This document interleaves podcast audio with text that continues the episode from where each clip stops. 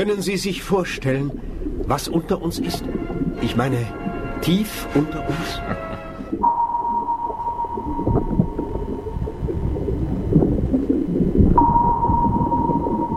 Wenn Sie wollen, werde ich bis in die tiefsten Bereiche vorstoßen.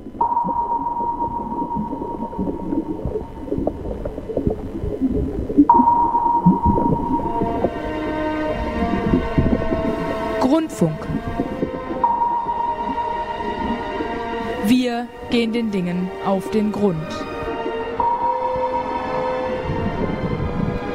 Mitschnitte von Vorträgen, Interviews und andere interessante Dinge.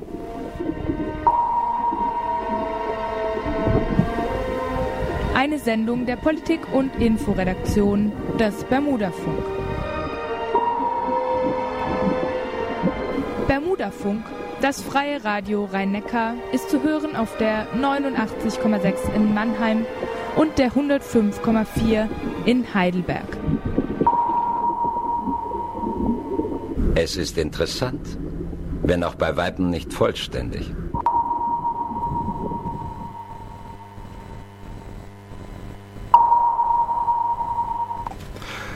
Ihr hört den Grundfunk. Ihr habt in den letzten Tagen einiges zum Pogrom in Rostock-Lichtenhagen gehört. Doch 1992 gab es auch die Vorfälle von Solingen, Mölln und Hoyerswerda. Auch in Mannheim gab es eine pogromartige Stimmung auf der Schönau Ende Mai 1992.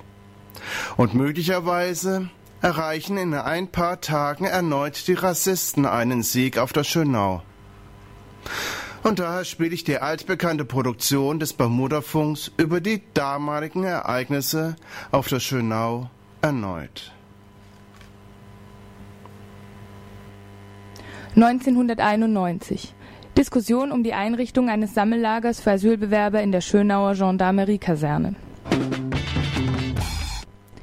Die Entscheidung, in der Schönauer Gendarmerie-Kaserne ein Sammellager für Asylbewerber einzurichten, stieß von Anfang an auf Proteste von Seiten der Anwohnerinnen der Schönau. Der Mannheimer Morgen vom 8. November 1991 berichtet hierzu. Die Bezirksbeiräte und Bürger lehnten die Pläne ab. Die Schönau habe bereits große soziale Probleme wie eine komplizierte Sozialstruktur, Alkoholismus und eine ausgedehnte Drogenszene zu verkraften. Nun kämen die Asylbewerber noch hinzu. Die Bürger argumentierten jedoch nicht nur die möglichen Probleme durch die Asylbewerber selbst, vor allem befürchteten sie, dass durch die Belegung des Gebäudes mit Asylbewerbern Rechtsradikale und Raudis angezogen werden. Scheurer versprach die Einrichtung eines Hausmeisterwachdienstes rund um die Uhr sowie die Betreuung der Asylbewerber durch zwei Sozialarbeiter. Polizeihauptkommissar Hans Beutler sah jedoch mit der Unterstützung durch die benachbarten Reviere die Sicherheit gewährleistet. Schon jetzt hat die Polizei ein wachsames Auge auf alle Asylbewerberunterkünfte.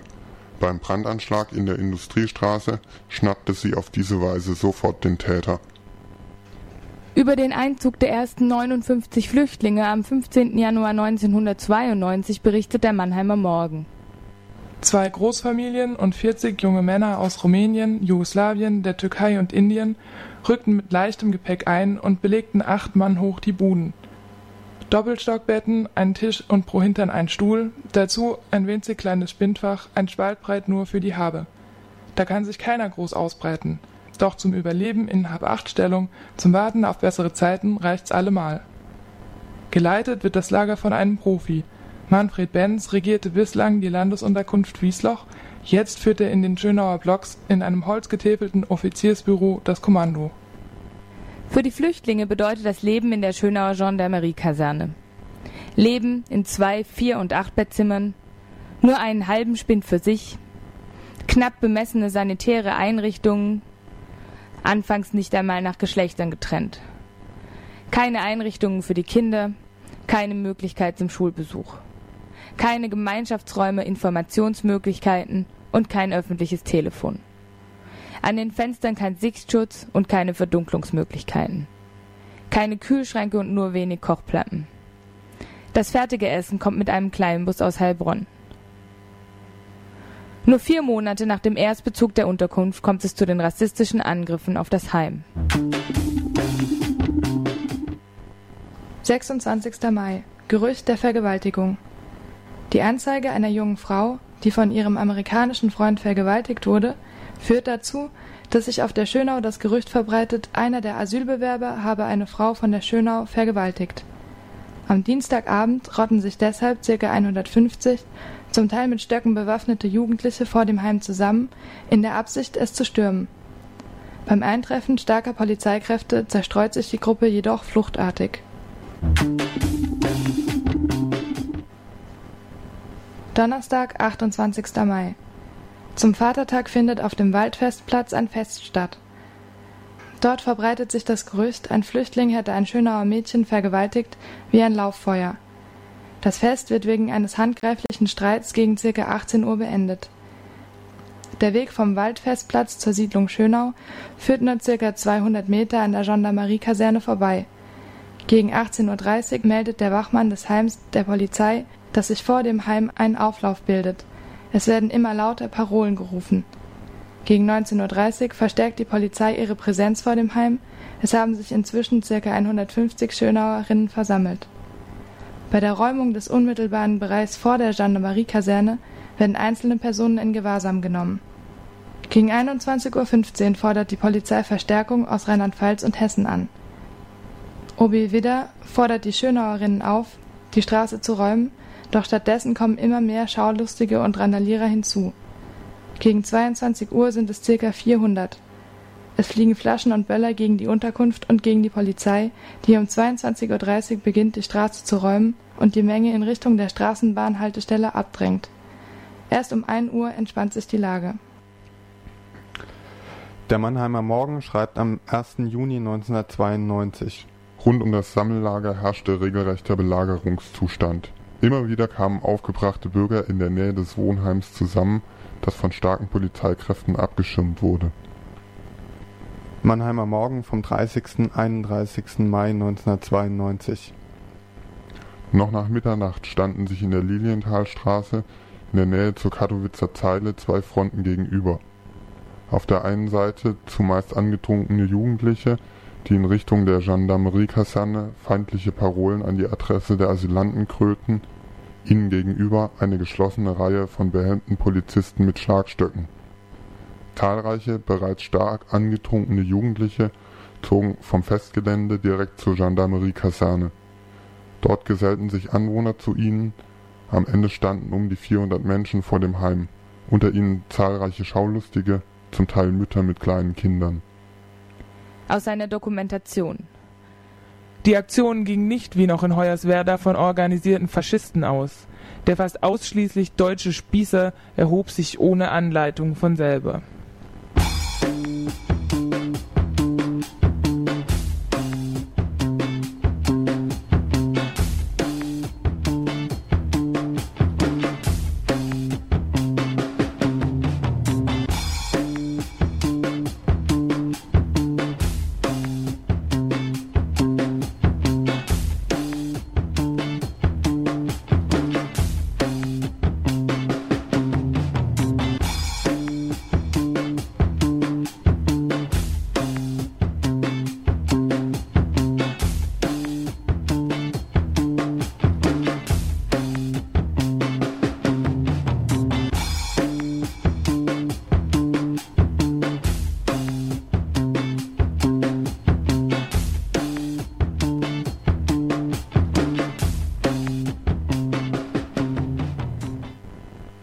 Freitag, 29. Mai.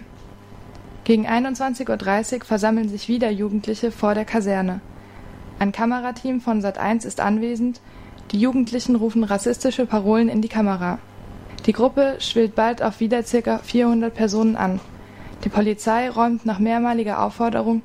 Hierbei werden 21 Personen in Gewahrsam genommen. Der Hass geht auf die Straße. Es herrscht Pogromstimmung. Anwohner einer Vorstadtsiedlung belagern seit Tagen ein Flüchtlingsheim. Seit Tagen zeigt der Staat Stärke. In einer ehemaligen Kaserne sind 200 Flüchtlinge untergebracht. Schon lange trauen sie sich nicht mehr auf die Straße. Nachts kocht die Wut über.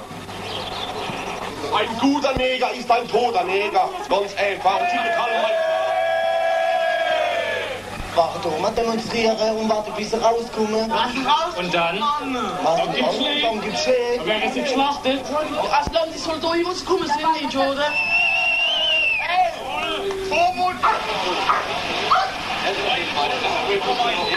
Die Polizei verhindert ein zweites Hoyerswerda. Hunderte sind inzwischen auf der Straße. Gestern Nacht wurden mehr als 20 Randalierer festgenommen. Heute sind es 15. Der Mannheimer Morgen bringt seinen ersten Bericht über die Ereignisse. Rund um den Kasernenhof hat sich bei manchen Schönauer Aggression angesammelt. Lärm in der Nacht, Trinkanlage auf dem Spielplatz, da wird auch noch zu später Stunde so manche Flasche auf dem Hof der Kerstenstein-Grundschule geköpft und die leere Bottle zerschellt anschließend in scharfe Tretminen. Munition für all jene, die gegen die Gendarmerieleute sowieso schon Groll hegen. Aber, so Regina Trösch, es gibt nicht nur den fremdenfeindlichen Schönauer. Es gibt in ihrem kleinen, mutigen Stadtteil auch Menschen vom herzlichen Schlag. Sie schleppten im kalten Januar, als die ersten Flüchtlinge einquartiert wurden, Säcke mit warmen Kleidern und Spielsachen für die Neuen an. OB Widder schreibt in einem offenen Brief an die Schönauer. Liebe Mitbürgerinnen und Mitbürger auf der Schönau. In den letzten Tagen gab es wiederholt Ansammlungen beunruhigter Bürgerinnen und Bürger vor der Landesunterkunft für Asylbewerber in der Lilienthalstraße. In einer von mir heute einberufenen Besprechung mit dem Land wurde eine Reihe von Maßnahmen erörtert, die zu einer Entspannung der Situation auf der Schönau beitragen sollen. Zunächst wird dafür gesorgt, dass baldmöglichst der Anteil von Flüchtlingsfamilien mit Kindern deutlich erhöht wird und der Anteil von jungen Alleinstehenden deutlich gesenkt wird. Durch die aktuelle Zugangssituation bei der zentralen Anlaufstelle in Karlsruhe musste in den letzten Wochen vorübergehend eine größere Anzahl alleinstehender junger Männer untergebracht werden. Dies wird jetzt wieder korrigiert. Als Sofortmaßnahme wird der Pförtnerdienst deutlich verstärkt. Dieser wird auch Sorge dafür tragen, dass Provokationen und Lärmbelästigung seitens der Bewohner der Sammelunterkunft unterbleiben. Bewohner der Sammelunterkunft, die gegen die Anweisung verstoßen, müssen die Sammelunterkunft unverzüglich verlassen. Liebe Mitbürgerinnen und Mitbürger, ich bitte Sie eindringlich, sowohl in Ihrem eigenen Interesse als auch im Interesse des Stadtteils und unserer Stadt insgesamt um Besonnenheit. Sie dürfen versichert sein, dass Stadtverwaltung, Regierungspräsidium und Polizei alles tun werden, um die Ruhe und Sicherheit auch künftig zu gewährleisten. Lassen Sie sich keinesfalls zu unüberlegten Handlungen provozieren oder gar mitreißen. Die Polizei wird auch weiterhin rund um die Sammelunterkunft präsent sein.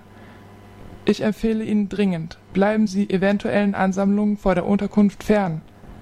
Bei aller Besonnenheit polizeilichen Handelns kann nicht ausgeschlossen werden, dass bei einem notwendigen Einschreiten auch Unbeteiligte betroffen sein können. Indem ich auf Ihr Verständnis setze, verbleibe ich mit freundlichen Grüßen Gerhard Widder, Oberbürgermeister.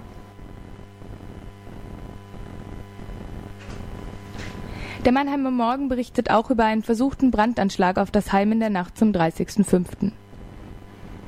Die meisten Asylbewerber dürften den gegen sie gerichteten Anschlag kaum bemerkt haben. Sie schliefen, als etwa gegen 2.20 Uhr unbekannte Täter einen vermutlich mit Kraftstoff getränkten Fahrradreifen anzündeten und von der Lilienthalstraße aus über den rund drei Meter hohen Zaun vor das Verwaltungshaus des Gebäudekomplexes warfen. Der Brandsatz fiel in den Schacht eines Kellerfensters. 30. Mai.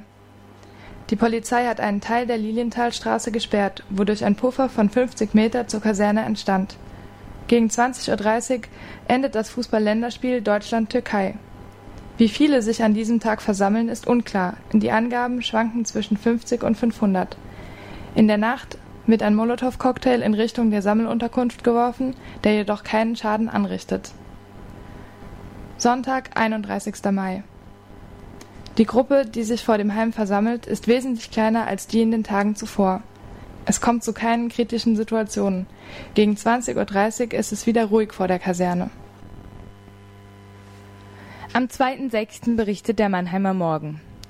Unterdessen wurden an den Fenstern des Heimes engmaschige Gitter angebracht, damit etwaige Provokationen der Bewohner unterbleiben. Einige Schönauer hatten berichtet, dass sie von den Asylbewerbern angepöbelt und mit anzüglichen Gesten provoziert worden seien. Ein Leserbrief aus dem Mannheimer Morgen des 4.6.1992 beschwert sich über Widders Verhalten.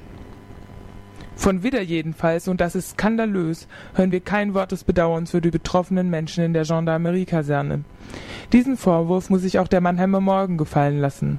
Oder hat jemand aus der Redaktion nachgefragt, was die Asylbewerber gefühlt haben, als 400 gröhlende Deutsche mit dumpfen Parolen vor ihrer Unterkunft aufmarschierten? Lagen bei den Heimbewohnern die Nerven blank? Konnten sie überblicken, was sich da vor der Kaserne abspielte? Gab es Panikreaktionen? Haben einige Flüchtlinge geweint? Gab es jemand, der in dieser Nacht um sein Leben fürchtete? Antirassistische Reaktionen Die antirassistischen Reaktionen gegen die Bedrohung der Asylbewerber in Mannheim-Schönau kamen hauptsächlich aus der Linken, sowohl aus Mannheim als auch überregional, zum Beispiel von Linken aus Frankfurt Bereits am Freitag, den 29.05., also einen Tag nach dem Vatertag, an dem die erste Belagerung in größerem Ausmaß stattfand, kommen spät am Abend 60 Menschen auf die Schönau, um „ gegen Rassismus und für Bleiberecht für alle “zu demonstrieren.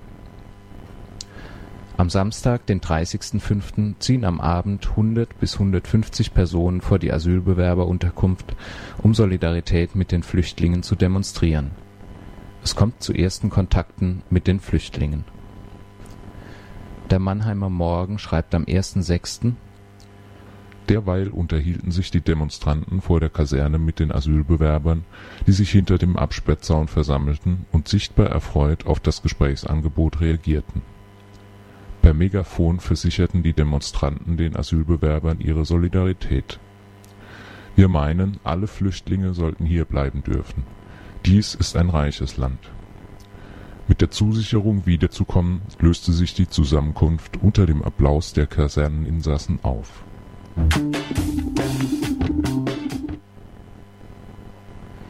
Nachdem auch am Sonntag, den 31.05., Unterstützerinnen zu den Flüchtlingen der Asylbewerberunterkunft fahren und vorm Gebäude Wache halten, findet am Montag, den 1.06., ein größeres Treffen der Antirassistinnen statt, auf dem das weitere Vorgehen besprochen werden soll. Dabei kommt es zu Unstimmigkeiten bezüglich einer geplanten Demonstration ein Teil der Anwesenden will eine bundesweite Demo bereits am folgenden Wochenende, also am 6.6., um schnell große Präsenz zu zeigen. Ein anderer Teil sieht organisatorische Schwierigkeiten und will erst zum 13.6. mobilisieren. Hinter den organisatorischen Unstimmigkeiten verbirgt sich allerdings ein inhaltlicher Dissens über die Einschätzung der Situation in Mannheim-Schönau ein Teil der Anwesenden will den von ihnen sogenannten Schönauer Mob so scharf wie möglich kritisieren.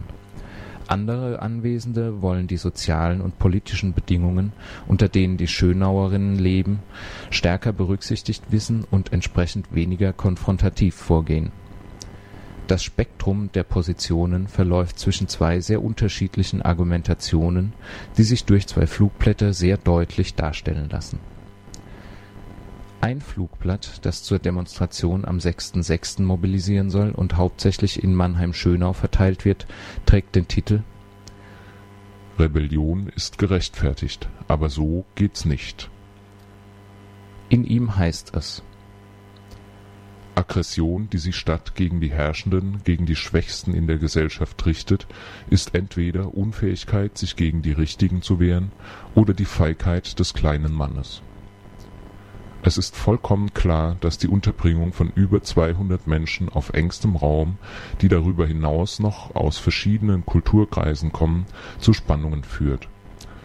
Es ist nachvollziehbar, wenn es zu Problemen zwischen den Flüchtlingen und der Bevölkerung kommt, sei es durch Anmache, Lärmbelästigung etc. Aber das entschuldigt gar nichts. Die Asylpolitik in der Bundesrepublik ist bewusst darauf ausgerichtet zu spalten die Herrschenden wollen verhindern, dass sich die Unzufriedenheit der Bevölkerung gegen sie richtet.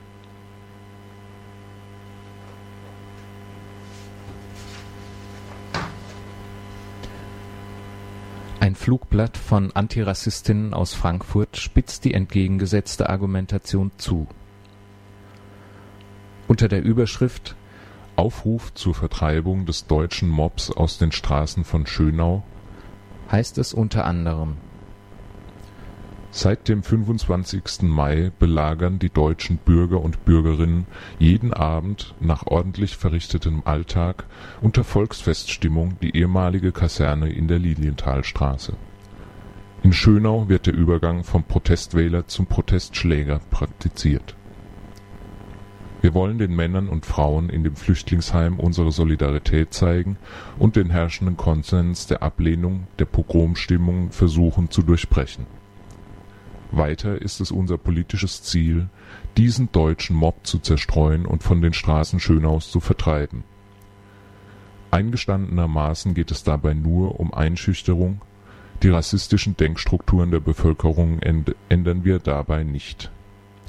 Es muss deutlich werden, dass Rassismus nicht mehr ohne persönliche Risiken ausgelebt werden kann Die Kontroverse zwischen diesen beiden Positionen wird auch in den folgenden Wochen nicht aufgelöst und prägend bleiben.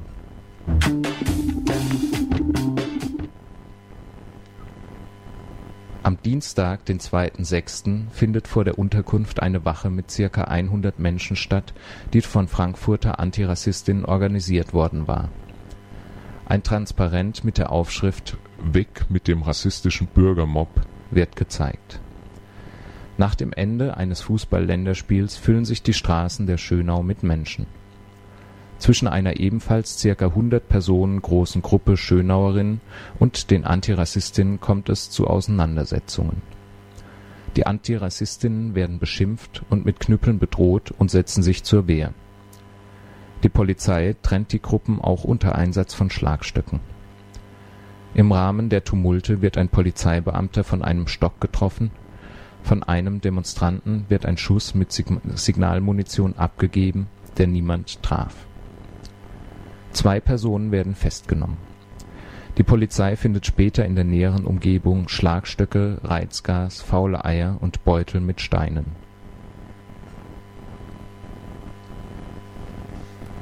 Später am Abend wird eine antirassistische Gruppe von jugendlichen Schönauerinnen in einer Seitenstraße zusammengeschlagen der Mannheimer Morgen schreibt am 4.6. unter der Überschrift Reisende Gewalttäter erreichen Schönau von brutaler Gewalt, die von Schlägertrupps aus Frankfurt, Hamburg und Bremen, die der linksextremen Szene, Szene zuzuordnen sind, beziehungsweise angereisten Chaoten vom Zaun gebrochen worden sei, die eine offene Schlacht hätten provozieren wollen die beteiligten Schönauerinnen seien, so suggeriert der Mannheimer Morgen, lediglich wegen der Provokation durch das Transparent Weg mit dem rassistischen Bürgermob vor Ort gewesen. Das wollten die Schönauer offenbar nicht auf sich sitzen lassen.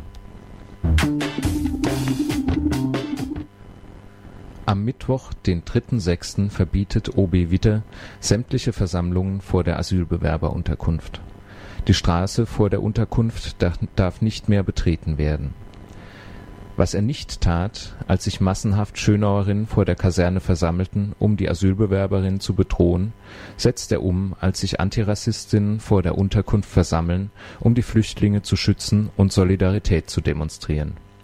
Wer für Obi wieder das eigentliche Problem darstellt, zeigt ein Auszug aus seinem zweiten, am nächsten Tag verteilten Brief an die lieben Mitbürger auf der Schönau.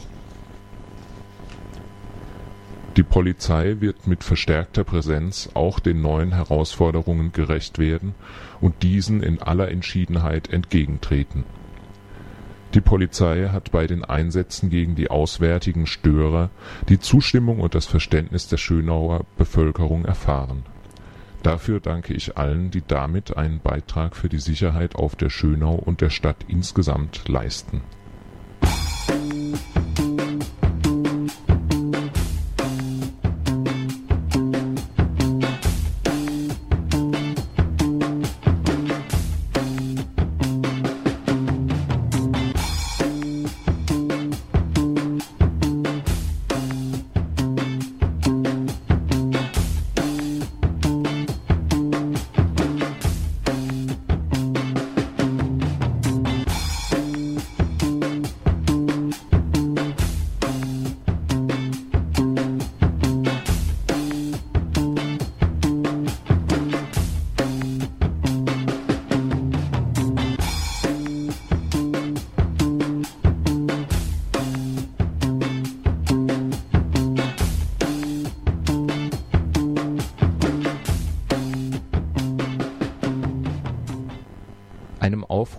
Frankfurt, vor der Unterkunft Solidarität zu, zu zeigen und den Belagerern konfrontativ entgegenzutreten, folgten am Abend des 3.6. circa 150 Personen. Zeitgleich findet in einem katholischen Gemeindehaus eine schon vor den Übergriffen geplante Gesprächs Gesprächsrunde zur Situation der Asylbewerberinnen statt. An der Veranstaltung nehmen rund 100 Personen teil, Schönauer Bürgerinnen, Asylbewerberinnen und Antirassistinnen. Nach eindringlichen Schilderungen ihrer Situation durch die Flüchtlinge wird am Ende der Veranstaltung der Flüchtlingskreis Mannheim-Nord gegründet. Kurz nach Beginn der Veranstaltung flüchten sich fünf Antirassistinnen, die auf der Straße von circa 20 jungen Menschen mit Knüppeln und Reizgas angegriffen worden waren, in den Veranstaltungsraum. Ein Teil der Anwesenden beschließt, auf die Straße zu gehen, um dort Präsenz zu zeigen. Über die Ereignisse berichtet der Mannheimer Morgen zwei Tage später unter der Überschrift Chaoten stören Verständigung wie folgt Trotzdem konnten sich in diesem Kreis einige Mitglieder der autonomen Szene festsetzen, die sich auch prompt auf eine Konfrontation mit rechten Chaoten, die mittlerweile vor das Gemeindezentrum gezogen waren, einließen. Nach ersten Gewalttätigkeiten auf der Straße versuchten die Autonomen unter den Teilnehmern der Gesprächsrunde Unruhe zu schüren und damit diese versöhnliche Versammlung zu sprengen Ebenfalls am frühen Abend des 3.6. werden zwei Antirassistinnen zielgerichtet von zehn Jugendlichen zusammengeschlagen. Auch an diesem Abend sind wieder bis zu 100 Flüchtlingsgegnerinnen an der Absperrung vor der Asylbewerberunterkunft, so dass die an der Gesprächsrunde teilnehmenden Flüchtlinge in die Unterkunft begleitet werden müssen 200 bis 250 Antirassistinnen haben sich an der gegenüberliegenden Absperrung eingefunden und formieren sich spontan zu einer Demonstration, die sich auf die Flüchtlingsgegnerinnen zubewegt. Auf dem Weg werden sie von Schönauerinnen beschimpft. Die Polizei verhindert ein Zusammentreffen der beiden Gruppen bis kurz vor Mitternacht sind noch 60 bis 70 jüngere Schönauerinnen, viele bewaffnet mit Knüppeln, auf der Straße. Eine Demonstration der Flüchtlingsunterstützer wird von der Polizei aufgelöst, die Teilnehmer verstreuen sich. Donnerstag, 4.6. Zwei antirassistische Demonstrationen für die folgenden beiden Samstage werden beim Ordnungsamt angemeldet Obi Witters gerade zitierte zweiter Brief wird an alle Haushalte in Mannheim-Schönau verteilt. Am Abend stehen circa 30 Personen aus dem antirassistischen Spektrum am Lagerzaun und unterhalten sich mit den Flüchtlingen über deren Situation. Große Angst herrscht dort vor die Flüchtlinge haben sich aus Furcht vor Molotow-Cocktails einen provisorischen Schlafraum im Dachgeschoss hergerichtet und trauen sich tagsüber nur in Gruppen und mit Knüppeln zur Selbstverteidigung vor die Tür. Traumatisierte Flüchtlinge kommen mit der Situation nur schwer zurecht und müssen teilweise in psychiatrische Behandlung. Antirassistinnen und Flüchtlinge werden wiederholt aus vorüberfahrenden Autos angepöbelt und beschimpft Ungefähr 50 Schönauerinnen sind um die Unterkunft herum unterwegs.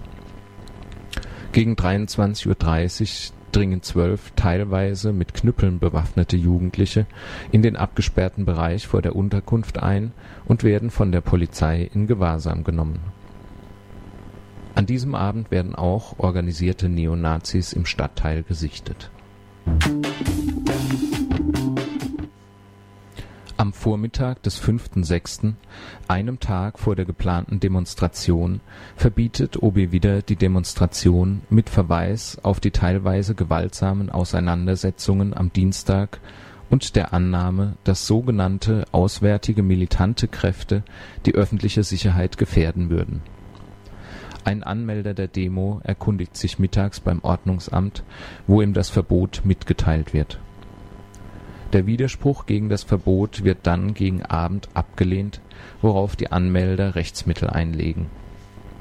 In einer Presseerklärung verkündet OB Widder, dass die Polizei im Interesse der Sicherheit unserer Stadt und ihrer Bürgerinnen und Bürger mit aller Entschiedenheit gegen Störer vorgehen werde. In Schönau sind am Abend circa 25 Schönauerinnen in der Nähe der Unterkunft.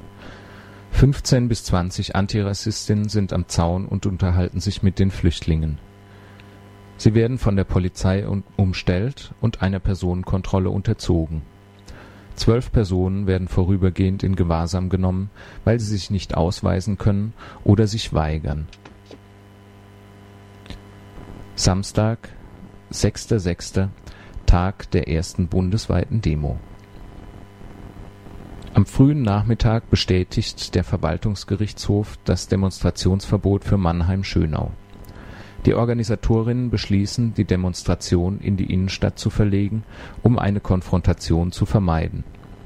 Sie können beim Ordnungsamt niemanden erreichen, weshalb sie sich an den Einsatzleiter der Polizei wenden, um mit diesem die Lage zu besprechen. Der Einsatzleiter lässt umgehend den OB in Kenntnis setzen, der anordnet, dass auch diese Demonstration zu verbieten sei.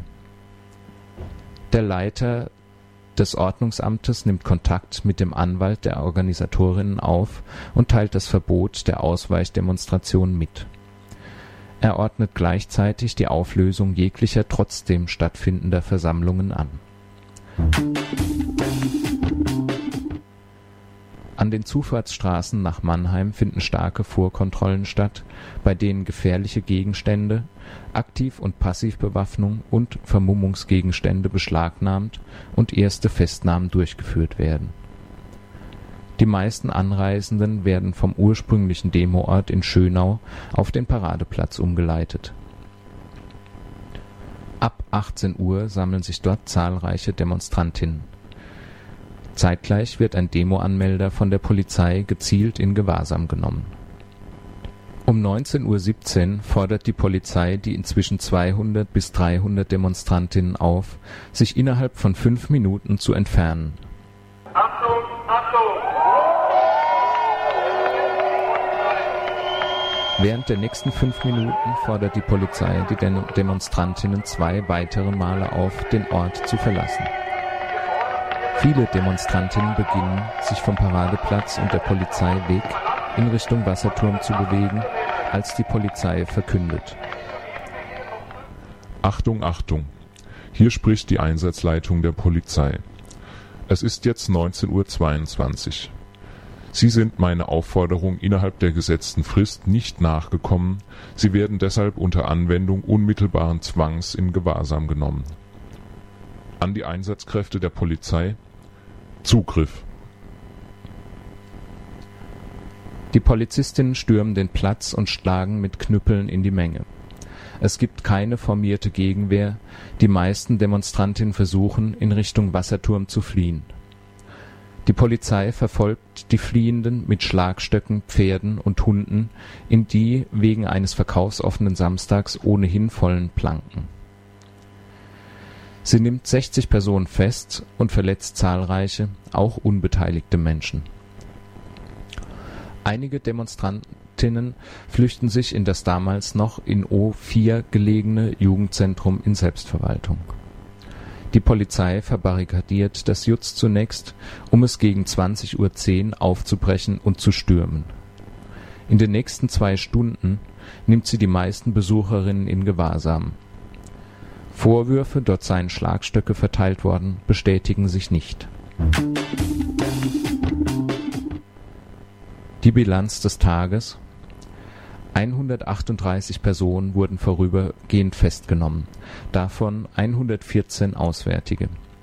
15 Strafverfahren und 45 Verfahren wegen Ordnungswidrigkeit werden eingeleitet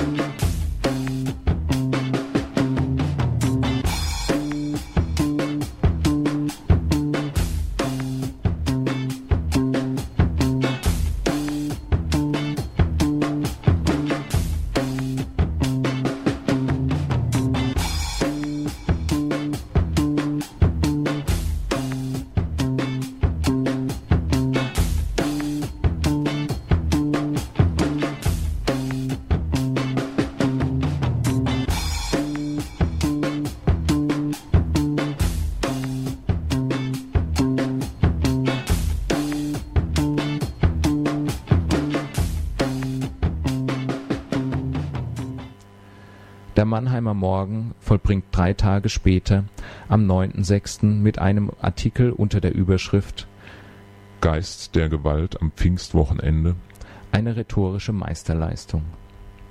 Er schildert Polizeidirektor Rudolf Grentrup, der den Einsatz leitet, fordert die Demonstranten über ein Megafon auf, sich zu zerstreuen, ansonsten müsse die Polizei einstreiten. Ein Pfeifkonzert ist die Antwort, niemand rührt sich. Spätestens jetzt ist klar, dass die Situation in wenigen Minuten eskalieren wird um nicht erwähnen zu müssen, dass die Demonstrantinnen vollkommen friedlich am Paradeplatz standen und von ihnen weder Gewalt noch Provokationen ausgingen, als der Befehl zur Räumung gegeben wurde, folgt nach dieser Ankündigung eine längere Passage, in der unter anderem geschildert wird, wie Anreisende an den Zufahrtsstraßen kontrolliert wurden und welche gefährlichen Gegenstände, Gegenstände sie dabei hatten. Danach geht es so weiter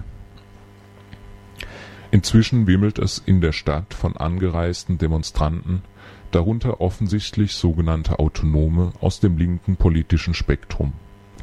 Die ersten etwa 20 Personen werden von der Polizei gegen 18 Uhr eingekesselt. Eine Stunde später ist der Paradeplatz belagert. Auch eine zweite Aufforderung der Polizei, die Demonstration aufzulösen, geht in Pfiffen unter gegen 19:20 Uhr kommt das Kommando, mit Schlagstöcken in den Händen stürmen Polizisten vor.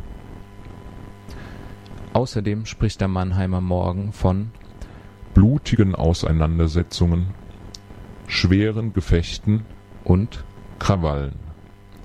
Auch die Rheinpfalz spricht von Krawallen, ebenso wie die Rhein-Neckar-Zeitung, die auch noch von Ausschreitungen und Randale zu berichten weiß die Gruppe Frauen helfen Frauen schildern das Erlebte durchaus anders. Nach der dritten Aufforderung der Polizei bewegten wir uns Richtung Wasserturm. Wir gingen los und würden plötzlich brutal von hinten angegriffen. Es waren knüppelschwingende, auf uns eindreschende Polizisten, die uns gegen eine Straßenbahnhaltestelle drängten. Wir hielten uns gegenseitig fest, weil die Polizisten wahllos Leute herausgriffen die Gruppenführer der Beamten im Kampfanzug deuteten hierzu auf einzelne Personen, packten sie an den Haaren, schlugen mit Knüppeln auf sie ein und rissen sie brutalst heraus. Die Polizisten waren äußerst aggressiv und schlugen hemmungslos auf uns ein. Niemand von uns war vermummt oder gar bewaffnet. Wir kamen in friedlicher Absicht und waren entschlossen, die Demonstration aufzulösen Die Woche nach Pfingsten (7.6. bis 12.6.) Für den nächsten Samstag, den 13.6., ist die zweite bundesweite Demonstration geplant. Bei einem Gespräch mit dem Ordnungsamt am 9.6. wird den Anmelderinnen mitgeteilt, dass mit einem Verbot der Demonstration zu rechnen sei, wenn bekannt würde, dass militante Autonome in der Absicht teilnehmen wollten, Sicherheits und Ordnungsstörungen zu begehen Aufgrund eines Verfassungsschutz-Spitzelberichts vom Vorbereitungstreffen für die Demo und einer sogenannten bundesweiten Erkenntnisanfrage der Polizei wird am Freitag, den 12.06. ein Verbot der Demonstration verfügt. Begründet wird es mit der Befürchtung, dass mehr als tausend Personen, zum großen Teil aus gewaltbereiten Gruppierungen, anreisen würden, die die Anmelderinnen nicht kontrollieren und im Sinne einer friedlichen Durchführung der Demonstration beeinflussen könnten. Auf Anraten der Polizei wird das Verbot nur für den Stadtteil Schönau ausgesprochen, da die Polizeiführung für den Fall einer Ersatzdemonstration an anderem Ort nicht in Zugzwang geraten will. Die Vorbereitungsgruppe für die Demonstration hat sich aufgrund der bekannten inhaltlichen Differenzen inzwischen gespalten der Teil, der den deutschen Mob aus den Straßen von Schönau vertreiben will, mobilisiert zu einer Demonstration im benachbarten Stadtteil Sandhofen, während die anderen Antirassistinnen eher in Richtung Innenstadt mobilisieren. Zeitlich geschickt präsentiert die Polizei am 11.06. die beschlagnahmten Gegenstände von der Demonstration am 6.06., so dass am 12.06., also einem Tag vor der Demonstration, im Mannheimer Morgen und Rheinpfalz Bilder von Schlagstöcken, Steinen, Knüppeln und einer Sonnenbrille zu sehen sind. Obi Widder lässt ebenfalls am 12.06. wieder einen Brief an die lieben Mitbürgerinnen und Mitbürger auf der Schönau verteilen. Er schreibt unter anderem Nachdem in unserer Stadt selbst dank der Vernunft und Einsicht des weitaus überwiegenden Teils unserer Bürgerschaft und dank der Besonnenheit, aber auch Entschlossenheit unserer Polizei längst wieder Ruhe eingekehrt ist, bereiten uns aus dem gesamten Bundesgebiet zureisende militante Kräfte erhebliche Sorgen. Nach den Auseinandersetzungen in der Innenstadt am vergangenen Samstag ist für den morgigen Samstag erneut eine Demonstration angemeldet, die ich aufgrund der Erkenntnisse der Polizei verbieten musste. Nach unseren Informationen wird nämlich eine große Anzahl auswärtiger Teilnehmer erwartet, bei denen erhebliche Gewaltbereitschaft besteht. Ich bitte Sie deshalb erneut sehr eindringlich, jeglichen Ansammlungen und Aktionen fernzubleiben Samstag, 13.06.1992 Tag der zweiten bundesweiten Demonstration Obi Widder wendet sich gemeinsam mit Polizeipräsident Feldmann in einer halbseitigen Anzeige im Mannheimer Morgen an die Bevölkerung. Das Verbot der Demonstration in Mannheim-Schönau wird begründet mit der Sorge über die Gefährdung der öffentlichen Ordnung, die sich auf die uns bekannten in anderen Städten getroffenen Vorbereitungen auf die Demonstration gründe. Deshalb wird die Bevölkerung aufgefordert. Bewahren Sie Ruhe und lassen Sie sich nicht provozieren. Folgen Sie den Hinweisen der Polizei und erleichtern Sie deren Arbeit, indem Sie Ansammlungen und Aktionen fernbleiben.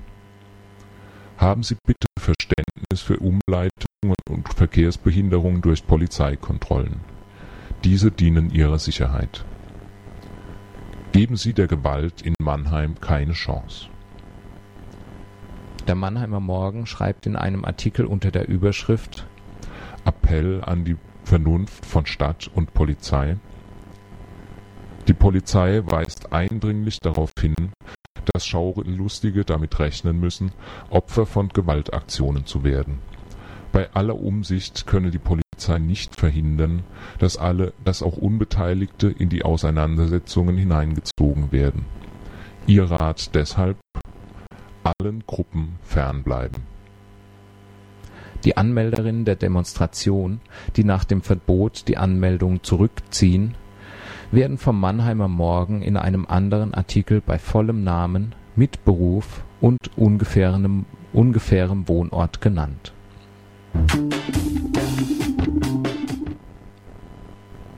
Der Verlauf des Tages ist zwar auch am 13.06. stark durch die Polizei bestimmt, verläuft jedoch, anders als die Ankündigungen vermuten lassen, ohne exzessive Gewalt. Die Schönau wird von der Polizei abgeriegelt 1200 Polizistinnen sind in Mannheim im Einsatz. An den Einfahrtsstraßen gibt es starke Vorkontrollen und zahlreiche Personen werden in Gewahrsam genommen. Am Abend findet sich am neuen Messplatz über 1500 Menschen ein.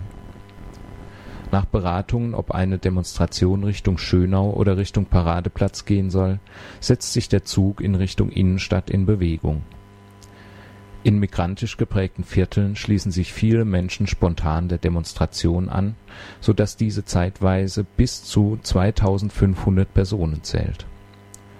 Die Demonstration endet mit einer Kundgebung am Paradeplatz gegen 23 Uhr. Ein Teil der Demonstrantinnen zieht vor das Polizeipräsidium, um die Freilassung der inzwischen 189 in Gewahrsam genommenen Personen zu fordern Parallel zur Demonstration in der Innenstadt findet eine Demonstration von 300 bis 400 Menschen in Mannheim-Sandhofen statt. Die Demonstrantinnen waren mit einem Autokonvoi von Frankfurt aus angereist. Nach dem 13.06. In der Presse wird der friedliche Verlauf des Tages gelobt. Der Tenor ist, dass durch die starke Präsenz der Polizei und die vielen Gewahrsamnahmen Ausschreitungen hätten verhindert werden können. In Mannheim-Schönau werden in den nächsten Tagen und Wochen die, Ansammlungen von Flüchtlingsgegnerinnen immer weniger. Im August werden erneut Scheiben eingeworfen, im September und drei Jahre später, im August 1995, werden Brandanschläge auf das Lager verübt.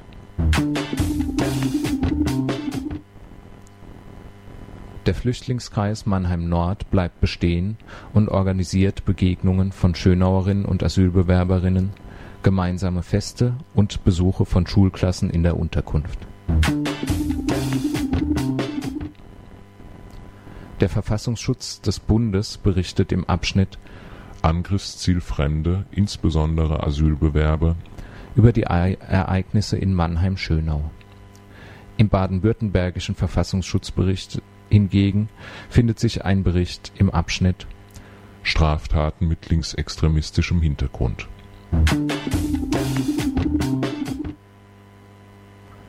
Verschiedene Antirassistinnen wurden nach den Vorkommnissen in Mannheim-Schönau verurteilt. Unter anderem, weil sie, eigenen Angaben zufolge zum Schutz vor der aggressiven Menge vor der Unterkunft, Reizgas bei sich führten. Die Angreiferinnen des Heims blieben von Anzeigen und Gerichtsverfahren weitestgehend verschont. Ein Umstand, den der zuständige Staatsanwalt damit begründet, dass er von der Polizei keine Unterlagen zur Verfügung gestellt bekam. Das Stuttgarter Innenministerium sah später Anhaltspunkte für Straftatbestände wie schweren Landfriedensbruch, gefährliche Körperverletzung und Volksverhetzung. Es schreibt deshalb in einem Fax aus dem Jahr 1994 an das Polizeipräsidium Mannheim, dass es nicht ersichtlich und nachvollziehbar sei, weshalb in den geschilderten Fällen Ermittlungsmaßnahmen nicht durchgeführt und Strafanzeigen nicht gefertigt wurden bzw. weshalb eine Unterrichtung und Abstimmung mit der zuständigen Staatsanwaltschaft offenbar unterblieb.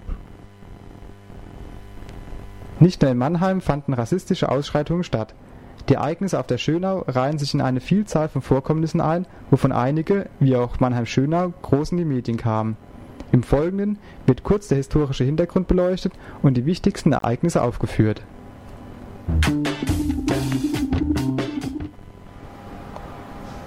Im Jahr 1989 endet die Blockkonfrontation. Die innerdeutsche Grenze wird geöffnet und schon ein Jahr später wird Deutschland am 3. Oktober 1990 wiedervereinigt die Wiedervereinigung gibt den nationalistischen Kräften in Deutschland enormen Aufwind.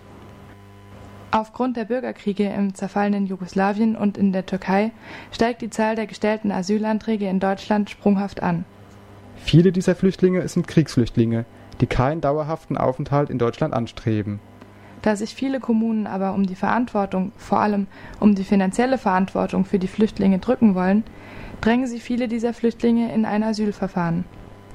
Das hatte für die Kommunen den Vorteil, dass dann das jeweilige Bundesland die Kosten zu tragen hatte. Daraus ergab sich, dass viele der gestellten Anträge abgelehnt wurden, wodurch die damals schon aufgeheizte Stimmung gegen die sogenannten Scheinasylanten neue Nahrung erhielt. Die Rhetorik, der sich die Politik bedient, ist von der Rhetorik der Nazis kaum zu unterscheiden. Auch die Medien tragen ihren Teil zur rassistischen Grundstimmung im Nachwendedeutschland bei. Zum Beispiel erscheint in der Bild-Zeitung eine Serie mit dem Titel Asylanten im Revier. Wer soll das bezahlen?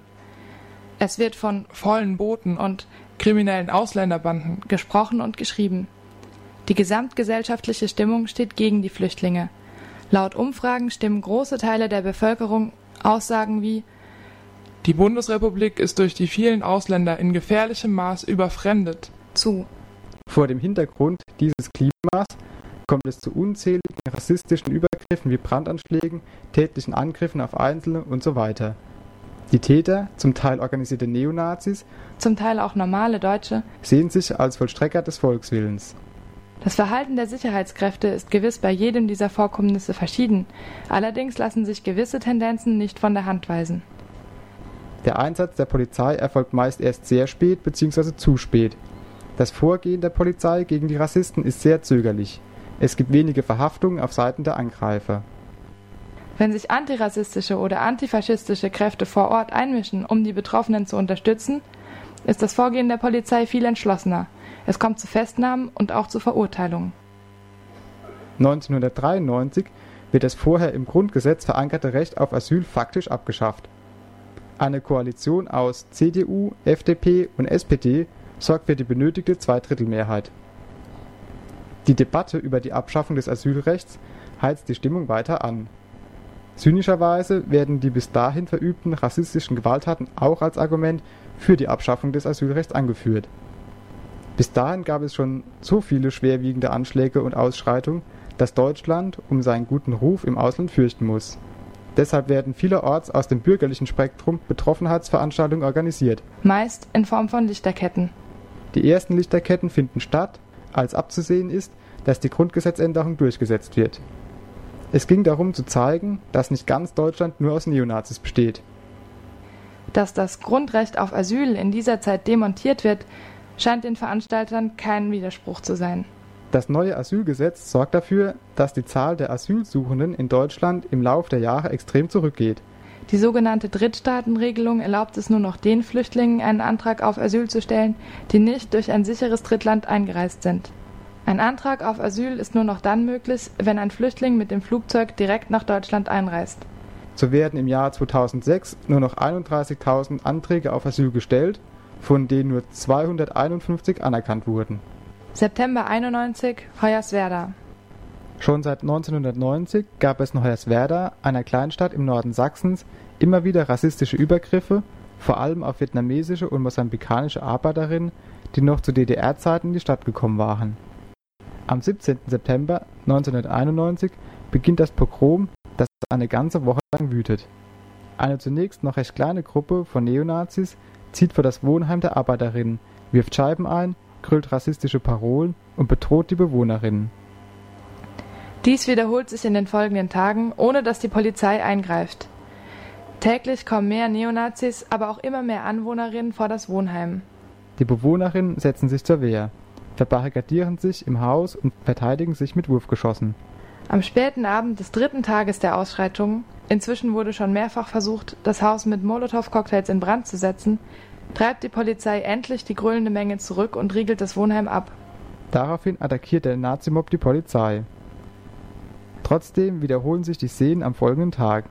Erst als bereits feststeht, dass das Heim geräumt wird, greift die Polizei ein und treibt die Menge auseinander.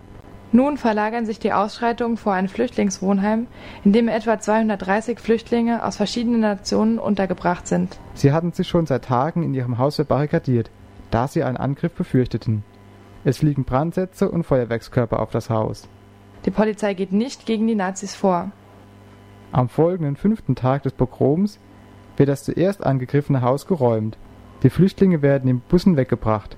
Damit haben die Behörden die Forderung der Nazis umgesetzt. Ausländer raus. Die Angriffe auf das Flüchtlingsheim gehen unter dem Applaus der Bevölkerung weiter. Erst durch die drohende Auseinandersetzung der inzwischen eingereisten Antifaschistin mit den Neonazis mobilisiert die Polizei alle zur Verfügung stehenden Kräfte. Die Ereignisse haben widerliche Signalwirkung.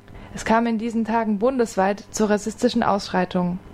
Offen praktizierte Gewalt gegen Migrantinnen bleibt ohne Folgen für die Täter.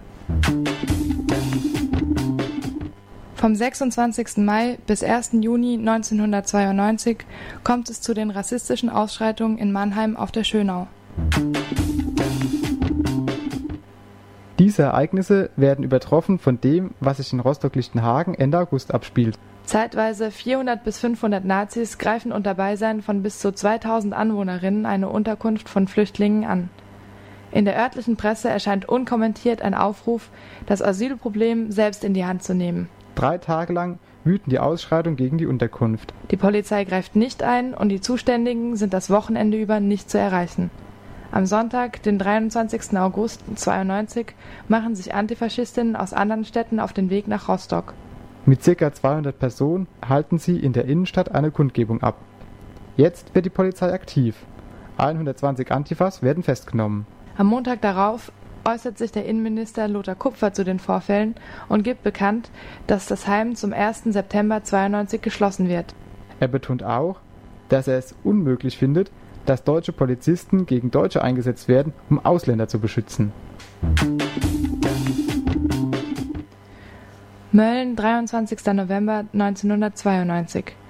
Mit Molotow-Cocktails werden Brandanschläge auf zwei von Migrantinnen bewohnte Häuser verübt. Beim ersten Anschlag beim ersten Anschlag werden neun Menschen zum Teil schwer verletzt. Im zweiten Haus kommen die 10- und 14-jährigen Mädchen Yelis Aslan und Ayşe Yilmaz sowie ihre 51-jährige Großmutter Bait Aslan in den Flammen um. Noch während der Löscharbeiten gibt es Bekenneranrufe bei der Polizei, die mit Heil Hitler schließen. In der anschließenden Debatte wird alles versucht, den rechtsextremen Hintergrund zu vertuschen und die Opfer des Anschlags zu Tätern zu machen. Der betroffenen Familie Aslan werden Verbindungen zur türkischen Mafia unterstellt. Es wird behauptet, es habe sich um einen Racheakt gehandelt.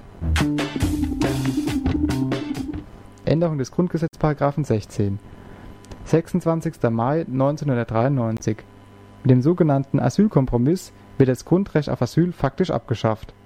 Dazu der damalige Innenminister Rudolf Seiters Wir müssen handeln gegen den Missbrauch des Asylrechts, der dazu geführt hat, dass wir einen unkontrollierten Zustrom in unser Land bekommen haben. Die Krawalle in Rostock haben gezeigt, dass die jetzige Gesetzgebung nicht ausreichend ist. Solingen, 29. Mai 1993 Mit Benzin wird ein Brand in einem Zweifamilienhaus gelegt. In dem Haus wohnten Familien aus der Türkei und aus Jugoslawien. Nachbarn sagen aus, sie hätten kurz nach Ausbruch des Feuers vier junge Nazis flüchten sehen. Die Feuerwehr ist erst 30 Minuten später vor Ort. Das Haus brennt komplett aus. Eine 27-jährige Frau springt aus dem Dachgeschoss in den Tod, vier weitere Menschen kommen in den Flammen um. Magdeburg, 12. Mai 1994 Am Vatertag treiben sich in der Magdeburger Altstadt zunächst ca. 100 Nazis herum. Sie rufen Parolen, pöbeln ausländisch erscheinende Passanten an und attackieren sie mit Holzlatten und Messern. Es werden mehrere Lokale von den Nazis angegriffen, in die sich die Opfer der Angriffe flüchten. Die Polizei greift nur selten ein, nimmt vorrangig Menschen fest, die sich gegen die Nazis zur Wehr setzen. Der Algerier Farid Boukit wird an diesem Tag schwer verletzt und stirbt Tage später an den Folgen seiner Verletzungen. Lübeck, 18. Januar 1996. Wieder brennt ein Wohnhaus. In den Flammen sterben zehn Menschen, meist afrikanischer Herkunft. Kurz nach Ausbruch des Feuers werden vier bekannte Nazis kontrolliert, aber nicht festgenommen, weil sie ein angeblich wasserdichtes Alibi hatten. Sie wurden 20 Minuten vor dem Brand mit dem Auto an einer Tankstelle gesehen, die fünf Kilometer vom Tatort entfernt ist. Das hätten sie nicht schaffen können, sagt die Polizei. Später wird eine Belohnung von 50.000 D-Mark ausgesetzt für Hinweise, die zur Ergreifung des Täters führen. Auf den Hinweis eines Sanitätshelfers der Feuerwehr hin, der nachweislich Kontakte zur rechtsextremen Szene hatte, wird der Heimbewohner Safan Eid festgenommen. Er soll dem Sanitätshelfer am Brandort anvertraut haben, ich war es. Safan Eid bestritt dies. Er habe gesagt, sie waren es und damit die Nazis gemeint, nicht ich war es. Er wird in Haft genommen und kommt erst nach neun Monaten wegen Mangels an Beweisen frei. Wer das Feuer tatsächlich gelegt hat, wird nie ermittelt. Ihr hörtet den Grundfunk auf dem Bermudafunk vom 23. August 2017 über die rassistischen Vorfälle auf der Schönau in Mannheim vom Ende Mai 1992.